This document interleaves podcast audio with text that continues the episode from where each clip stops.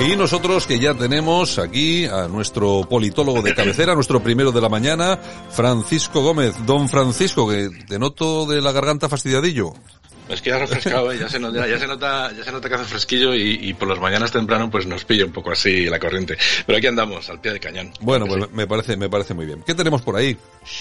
Pues mira, tenemos que aquí en Madrid por fin ya se han iniciado los trámites para empezar a, bueno, pues a dar una vuelta a la memoria real histórica y lo primero que se ha hecho por fin ha sido retirar la placa a, Largo Caballero. Y tenemos a los sindicalistas y a los y a los del Partido Socialista muy enfadados, pero lo curioso es que los sindicalistas de UGT pues estén más eh, pensando en lo que no deben que en defender a los trabajadores. Y, aquí y, aquí tenemos un ejemplo que es Luis Miguel eh, Reillo, que es el secretario general de UGT en Madrid, eh, realmente ofendido por, por lo que ha sucedido. Si quieres, le escuchamos un poquito. Vamos a escucharlo. Sí, buenas tardes, gracias por estar aquí. Luis Miguel López Reillo, secretario general de UGT Madrid. Bueno, estamos aquí hoy en la Plaza de Chamberí, donde se ha retirado una placa de homenaje a Francisco Largo Caballero, eh, que fue presidente de la Segunda República, elegido, o sea, un presidente de España, y no sabemos además por qué ni por quién se ha retirado, con lo cual desde UGT decimos que vamos a emprender acciones penales contra la retirada de esta placa. Eh, sabéis que este, este presidente del gobierno en su día también fue eh, presidente del PSOE, secretario general de UGT, aparte de ser ministro de la guerra, ministro de trabajo, donde se aprobaron leyes importantísimas que todavía dependemos de ellas, ley del trabajo, y de luego no vamos a consentir, creo que ha dicho Carmen, que a ver si Ciudadanos da la cara, ya la ha dado bien dada, la ha dado ya, que es de ultraderecha. Ahora mismo Ciudadanos en Madrid es de ultraderecha o de extrema derecha, como le queréis llamar. Está apoyando esto, está apoyando en la Comunidad de Madrid también, todo lo que están haciendo, así que por mí, Ciudadanos, Partido Popular y vos los meto en el mismo saco. Y el mismo saco es de extrema derecha, de ultraderecha, contra los valores democráticos que dicen que respetan de la Constitución, pero que luego no respetan. Por tanto, para mí ahora mismo el trifachito aquí en Madrid se cumple. No tienen que esperar a nada más. Vamos a recurrir todas las acciones que hagan contra Lauro Caballero y contra Endalecio Prieto. Ya lo decimos, incluso mañana seguiremos haciendo más acciones en nuevos ministerios y no vamos a permitir que este ultraje que se está haciendo, este oprobio contra Lauro Caballero siga adelante tanto UGT como el Partido Socialista Obrero Español, vamos a estar defendiendo a una persona demócrata que lo que estuvo aquí fue defendiendo la democracia y no de una manera torticera como están haciendo ellos, pero la ley de memoria histórica la están retorciendo y aplicando el artículo 15, que lo que serviera para perseguir a los que dieron un golpe de Estado y estuvieron con una dictadura, no a ellos que estuvieran en contra. Eso es lo que vamos a seguir haciendo. Gracias. Bueno, eh, yo, ah, bueno, aparte de que se cree lo que dice, me parece que se lo cree, oye, no sabía yo que la, la, actual ley de que regula el trabajo en España y tal es la misma que, que se puso en marcha en tiempos de Largo Caballero. Me acabo de enterar, me acabo de enterar ahora mismo. Bueno, hay que decir que en primer lugar él mismo se ha tenido, ha tenido que decir cómo se llama porque no le conoce ni el tato aquí en Madrid. Desde luego todavía no ha tenido oportunidad de ser un miembro destacado de la Junta Directiva de Caja Madrid. Creo que no le va a dar tiempo porque seguramente si le diera tiempo pues terminaría siendo famoso como sus predecesores. Seguro. Hay que, hay que decir, utilizando sus propias palabras, que él sí que es un oprobio a, a, lo que defiende y a lo que, y a lo que comenta porque, eh, señores y señores, si es usted algún, alguna persona que que está sindicalizado y paga todos los meses su cuota, pues ya sabe que si está usted en el paro o está cobrando el ERTE o no lo cobra, pues este señor en Madrid no está pensando en defenderle, sino en lo que pasó en los años 30. Es, es lastimoso.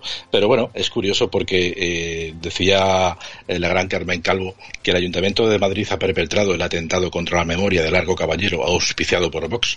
El PP asume los dictámenes ideológicos de la ultraderecha al destruir su placa, pero solo demuestra que la ley de, de memoria histórica es hoy más necesaria que nunca.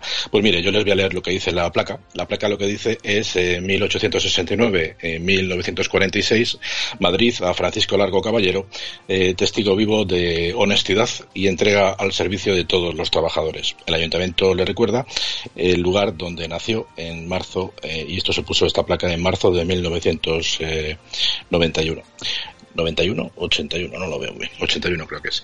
Bueno, en todo caso decir que No les voy a contar la historia del Largo Caballero porque ya lo hemos hablado muchas veces. Simplemente comunicarles que todavía está pendiente la retirada de las de las eh, estatuas que bueno hizo hizo colocar Felipe González en la zona de nuevos ministerios delante del Ministerio de Fomento y también queda pendiente retirar el nombre de la calle que hay que decir que lo hizo Esperanza Aguirre cuando era consejera del Ayuntamiento de Madrid. O sea que fíjese las vueltas que, que da la vida.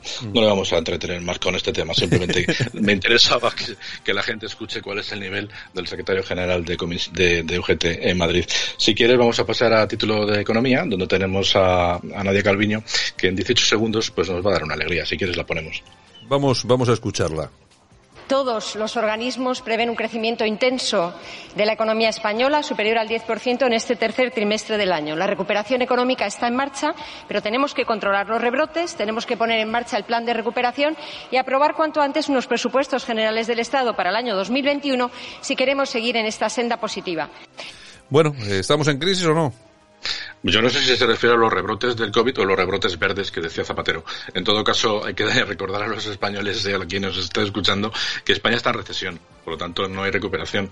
Y la recuperación, en todo caso, será un porcentaje mínimo sobre aquello que ya se ha perdido anteriormente. Por lo tanto, seguimos en recesión. Ayer comunicamos y ya les dijimos que, España, eh, según el Fondo Monetario Internacional, eh, se ha catalogado entre Venezuela y el Líbano, no en cuanto a nivel económico, nivel de las economías de estos países, sino sencillamente eh, por la, la, repercusión que la crisis del COVID ha tenido en nuestra economía. Por lo tanto, lo que nos cueste, lo que nos cuente esta señora en el Congreso, pues realmente no nos lo tenemos que creer, porque al final es una cortina de humo, pues para intentar lo, ineficaz que es. Y eso que dicen que es de las mejores economistas que hay en España dentro de lo que es el abanico de, economistas socialistas. En fin, poco más que decir sobre esta señora. Muy interesante, y ahora lo vamos a escuchar, el repaso que le ha metido el diputado eh, Juan Luis Stigman, médico de profesión, al ministro de Sanidad, filósofo de profesión. Vamos a escucharlo.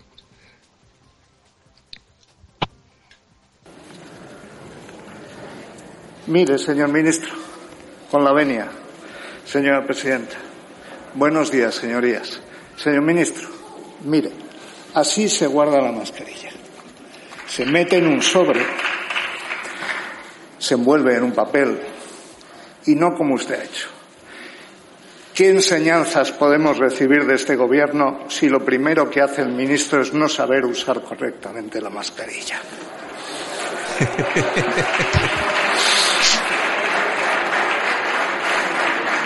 El Grupo Parlamentario Vox se opone a esta iniciativa.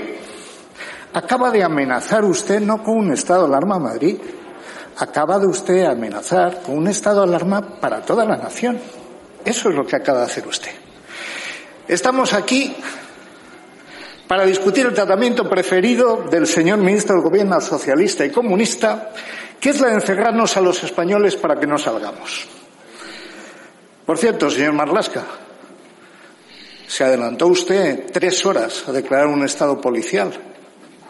El BOE se publicó a las 16.52. Típico de los comunistas.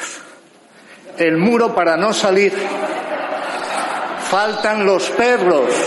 Faltan los. Silencio, por favor. Falta el muro. Falta el alambre de espino. Sí, señorías, oigo sus insultos por los pupitres de la siniestra. Me llamarán fascista. Me da igual. No lo soy. Ni lo es Vox. Vox tiene una misión que es la de conservar. Bueno, pues eh, la, la, declaración es bastante más larga, está a disposición de todos nuestros oyentes pues en la propia página de, de Vox. Y bueno, oye, yo creo que ha empezado muy bien con el tema de la mascarilla, ¿eh? Sí, porque el otro ha llegado, se la ha quitado y la ha dejado encima de, del pupitre, bueno, del pupitre no, de, la palestra, De, de cualquier manera, lo cual está demostrando, primero, que no se la sabe poner, segundo, que le importa muy poquito lo que es la, la imagen que va a transmitir al resto de la sociedad, el, el que es ministro de, de, Sanidad. En fin, yo, efectivamente, como tú dices, este es un discurso que dura aproximadamente 15 minutos. Yo recomiendo que lo busquen porque es francamente interesante. Fíjate que muchas veces hemos hablado de que la gente que, que está dirigiendo Vox, pues no, no, no es de nuestro agrado no es de nuestra confianza, sencillamente porque los conocemos muy bien, pero en el caso de este hombre, del, médico, del, diputado Stigman, debo decir que es de lo, poco que se salva eh, y es francamente muy interesante las veces que en las intervenciones que tiene ocasión de realizar, bien aquí en, en, bueno, pues en, la palestra del propio eh, Parlamento o incluso en las comisiones en las que, en las que participa, pues es francamente interesante.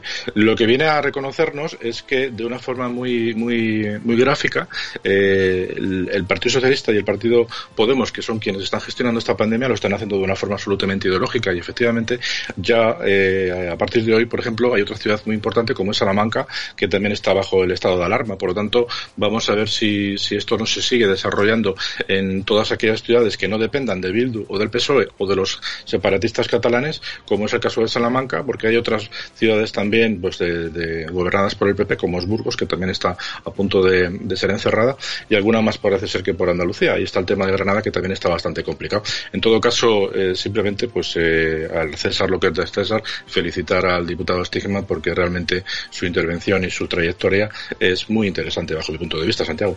Pues nada más, si te parece, regresamos el lunes. Venga, pues el lunes seguimos eh, comentando la actualidad, como siempre. Venga, un abrazo, hasta luego. Hasta luego.